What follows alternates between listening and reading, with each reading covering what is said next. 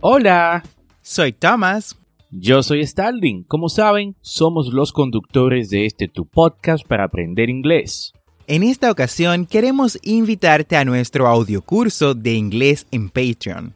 Si te gusta la idea de aprender inglés a tu ritmo, como lo haces con el podcast, por solo 10 dólares al mes en Patreon, tendrás acceso a este audiocurso de inglés premium Además, tendrás el soporte de ambos y dos reuniones al mes por videollamadas para practicar.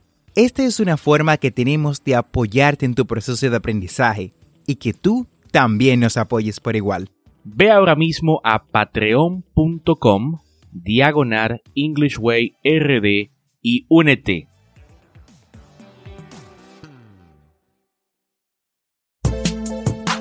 Bienvenidos a English Way RD, el primer podcast dominicano para aprender inglés con Tomás Martínez y Stalin Santos y en cada episodio te acercaremos a tu meta de hablar inglés, enseñándote frases, expresiones y gramática de una forma divertida y fácil de entender. Vamos al episodio de hoy. Hey Thomas, how you doing today? I am excellent. How about you, Starling? I'm doing well. Muy feliz de una vez más estar compartiendo con todos ustedes en el episodio 31 de este tu podcast para aprender inglés. Y si aún no sabes qué es un podcast, déjame y te cuento. Esto es como un programa de radio online, pero grabado. Y la ventaja de esto es que lo puedes escuchar cuando, dónde y cuántas veces desees. Algo muy conveniente si estás o quieres aprender inglés. Y cuéntame, Thomas, ¿de qué vamos a hablar en el episodio de hoy? Hoy estaremos discutiendo sobre la partícula gramatical que describe el sustantivo, los adjetivos. Excelente tema, Thomas, y cabe destacar que los adjetivos, al igual que en español, son muy importantes para dar vida e ilustrar la comunicación, tanto escrita como verbal. Y lo mejor es que en inglés son más sencillos que en español. E, y si quieres saber eh, por qué, quédate y escucha todo el episodio. Tienes toda la razón, Starling. Y una de las razones, valga la redundancia, es que mientras en español los adjetivos son masculinos, femeninos, singular o plural, en inglés no existe nada de esto. En español usualmente decimos la Casa Blanca. En inglés solo decimos The White House. Como ven, se elimina el sexo, se elimina el género de la palabra blanco, que es white, y se vuelve neutro. Otro ejemplo sería ella es alta. En inglés esto sería she is tall. Repite conmigo. She is tall. Otro ejemplo más es los carros rojos. Esto en inglés sería the red cars. Repite conmigo, the red cars. Básicamente, como se eliminan todos los géneros, el adjetivo se vuelve totalmente neutro. Cabe notar que esto último genera un poquito de confusión en los estudiantes, que hablan en español, y están aprendiendo inglés pues traducen todo tal cual al inglés. O sea, una traducción literal del español al inglés. Y recuerden chicos, no tienen que agregar género, plural o singular al adjetivo, pues es completamente neutro. Esto le hará la vida más fácil a ustedes. Hey, muchas gracias por esa explicación, Thomas. Algo a tener en cuenta al momento de usar los adjetivos es su clasificación existen diferentes tipos de adjetivos dependiendo de lo que eh, queramos decir. Tenemos adjetivos calificativos, los cuales aportan una cualidad al nombre que le acompaña. Un ejemplo de esto es good. Repite conmigo, good, que es bueno. O smart. Smart. Repite conmigo, smart inteligente o short. Short. Repite conmigo. Short, que es corto. Algunas oraciones con estos adjetivos calificativos son She is a really good swimmer. She is a really good swimmer. Repite conmigo. She is a really good swimmer. You have a smart kid. You have a smart kid. Tienes un chico inteligente. Repite conmigo. You have a smart kid. Otro tipo de adjetivos que debemos mencionar son los adjetivos demostrativos, los que indican una relación de, eh, lugar. Ejemplo, this, que es esto, this, repite conmigo, this, that, that, que es eso, this, this, que es estos en plural. Repite conmigo, this y those, those, que significa esos. Repite conmigo, those, que significa esos.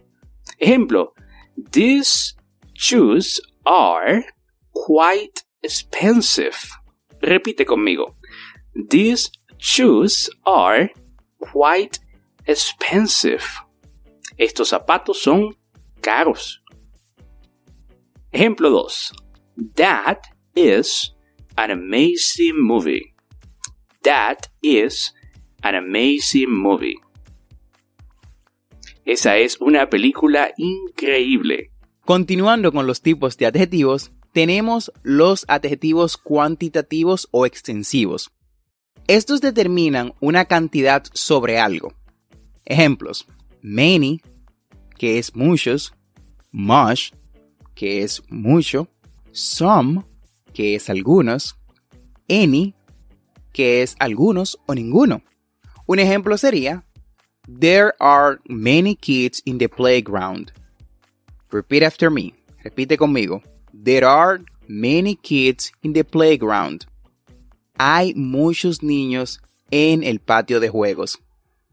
Otro ejemplo sería, How much is this? How much is this? ¿Cuánto cuesta esto? De igual forma, existen los adjetivos interrogativos, que expresan preguntas identificando al nombre. Estos adjetivos siempre van seguidos de un sustantivo o un pronombre, y se usan para formar preguntas. Los adjetivos interrogativos que básicamente pertenecen a este género son wish, repite conmigo, wish, que significa cuál, pide elegir entre dos opciones, what, what, que pide hacer una elección en general, y whose, whose, cuyo, pregunta a quién pertenece algo. Ejemplo, Which song will you play on your wedding? ¿Qué canción vas a tocar en el día de tu boda? Which song will you play on your wedding? Muy bien, luego tenemos otro ejemplo. What pet do you want to get? ¿Qué mascota te gustaría adquirir? Vamos, repite conmigo. What pet do you want to get? Y por último tenemos Whose child is this? ¿De quién es este niño? Vamos, repite conmigo. Whose child is this? Perfecto, Thomas. Y en los últimos dos lugares tenemos a los adjetivos posesivos que indican pertenencia. Ejemplo, my, que es mío, your, que es tuyo, her, que es de ella, their, que es de ellos o de ellas, ¿no? Y también tenemos his, que es de él. Repite conmigo.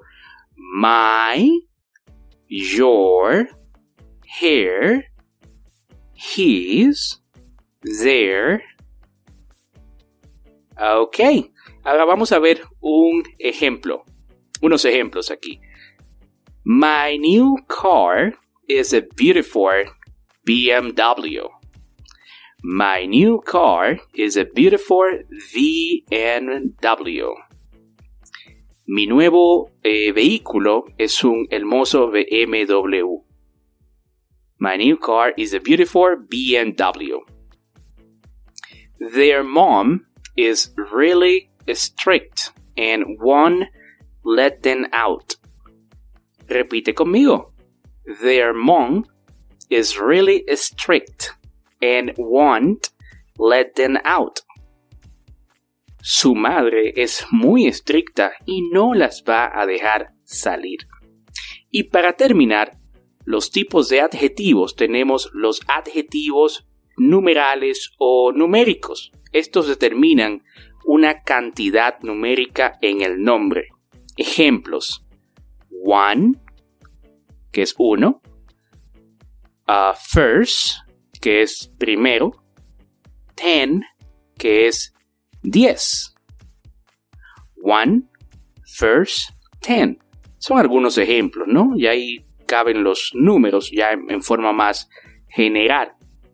Vamos con una oración de ejemplo, ¿no? La primera, she has two daughters.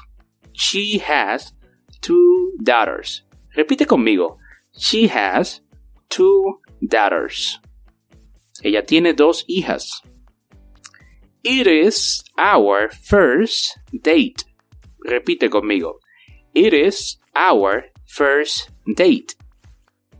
Esta es nuestra primera cita. Antes mencioné, Starling, que uno de los errores frecuentes, o bueno, no errores, sino un tema que da confusión, es que en inglés no hay básicamente sexo, ni plural, ni singular. Y esto causa, bueno, confusión a los estudiantes y lo lleva a cometer errores.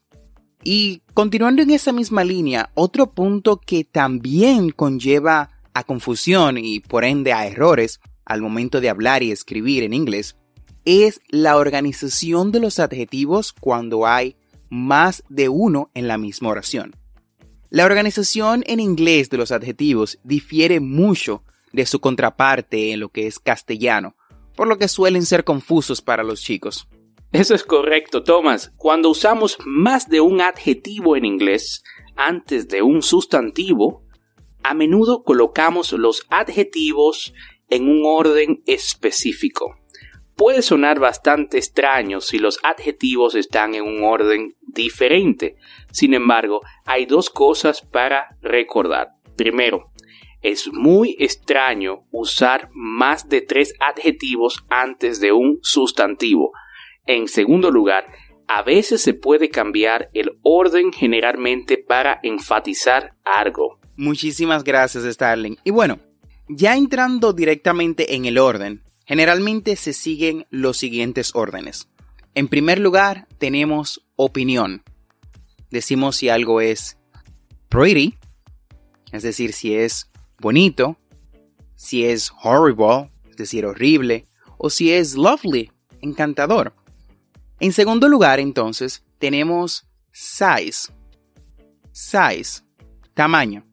Y algunos ejemplos de palabras que describen el size en inglés es huge, gigante o enorme, tiny, que es pequeño, big, que es grande, y little, que es básicamente lo mismo que tiny, pequeño. En tercer lugar, entonces, tenemos a age, age, que es edad. Algunas palabras que describen age o edades en inglés es old, young o new. Es decir, viejo, joven o nuevo respectivamente. Ya luego en cuarto lugar tenemos shape, shape, forma. Y algunas palabras que describen la forma en inglés son round, round, redondo, square, square, cuadrado, o triangular, triangular, triangular. Muy bien. Continuando entonces en la, en la lista, tenemos la quinta, um, el quinto orden, básicamente. La quinta palabra que al momento de utilizar más de un adjetivo debemos de poner. Entonces tenemos color o color en inglés, color. Algunos adjetivos o algunas palabras que describen los colores son black, negro, mi color favorito, red, rojo, yellow, amarillo. Entonces, seguimos con la sexta en el orden que es origin. Origin. Origen. Entonces aquí ya tenemos algunas nacionalidades como son British, británico, Chinese, chino, French, francés. En nuestro séptimo lugar del orden de lo que son los adjetivos tenemos material. Material, material, es decir, de qué está hecho. Tenemos woolen, woolen, que es lana, wooden, wooden, que es madera, o silk, silk, que es seda. Y por último, y es el octavo lugar, tenemos purpose. Purpose, propósito. Writing, es decir, si es para escritura, ahí tenemos paper, que es papel. School, que es escuela, es decir, pongamos zapatos, que es shoes, y bueno, esos son todos los, todo el orden que debe de seguirse al momento de organizar los, los adjetivos, perdón, en lo que es una oración. Así es, Thomas, y hay que tener en cuenta los determinantes. Palabra como some o several, que significa vario, y some algunos. También a, que en inglés es uno. Estas van al principio. También ponemos adverbios como really, que significa realmente, y very, que es muy, al principio. Después de los determinantes. Algunos ejemplos son I carried a very small black suitcase. I carried a very small black suitcase. They have some old French paintings. They have some old French paintings. She was wearing a new red silk dress. Con esta última explicación hemos llegado al final del episodio del día de hoy. Gracias por quedarte con nosotros. Recuerda que tendremos dos episodios semanales, lunes y miércoles. Y si te gusta lo que escuchas o conoces a alguien que quiera aprender inglés, comparte este podcast. Thank you so much for listening our podcast, guys. Muchas Gracias por escuchar nuestro podcast. No olvides apretar el botón de suscribirse en tu reproductor de podcast favorito, como Apple Podcasts, Spotify, Google Podcasts, Castbox o cualquier otra aplicación de podcast. Y así vas a obtener actualizaciones semanales de nuestros nuevos episodios. Y recuerda, estamos aquí para ayudarte a hablar inglés, así que si quieres que te expliquemos algún tema de gramática o tienes preguntas acerca de pronunciación en inglés, nos puedes dejar un mensaje de voz usando el link en la descripción de este episodio. Busca el link, dejar mensaje de voz y sé parte de nuestro podcast. Como siempre, no olvides practicar. Lo puedes hacer con tus amigos, familia, hasta con el perro si quieres. Recuerda seguirnos en nuestras redes sociales de Instagram y Facebook como arroba EnglishWayRD para más contenido. Thanks for listening. We hope you enjoyed the show.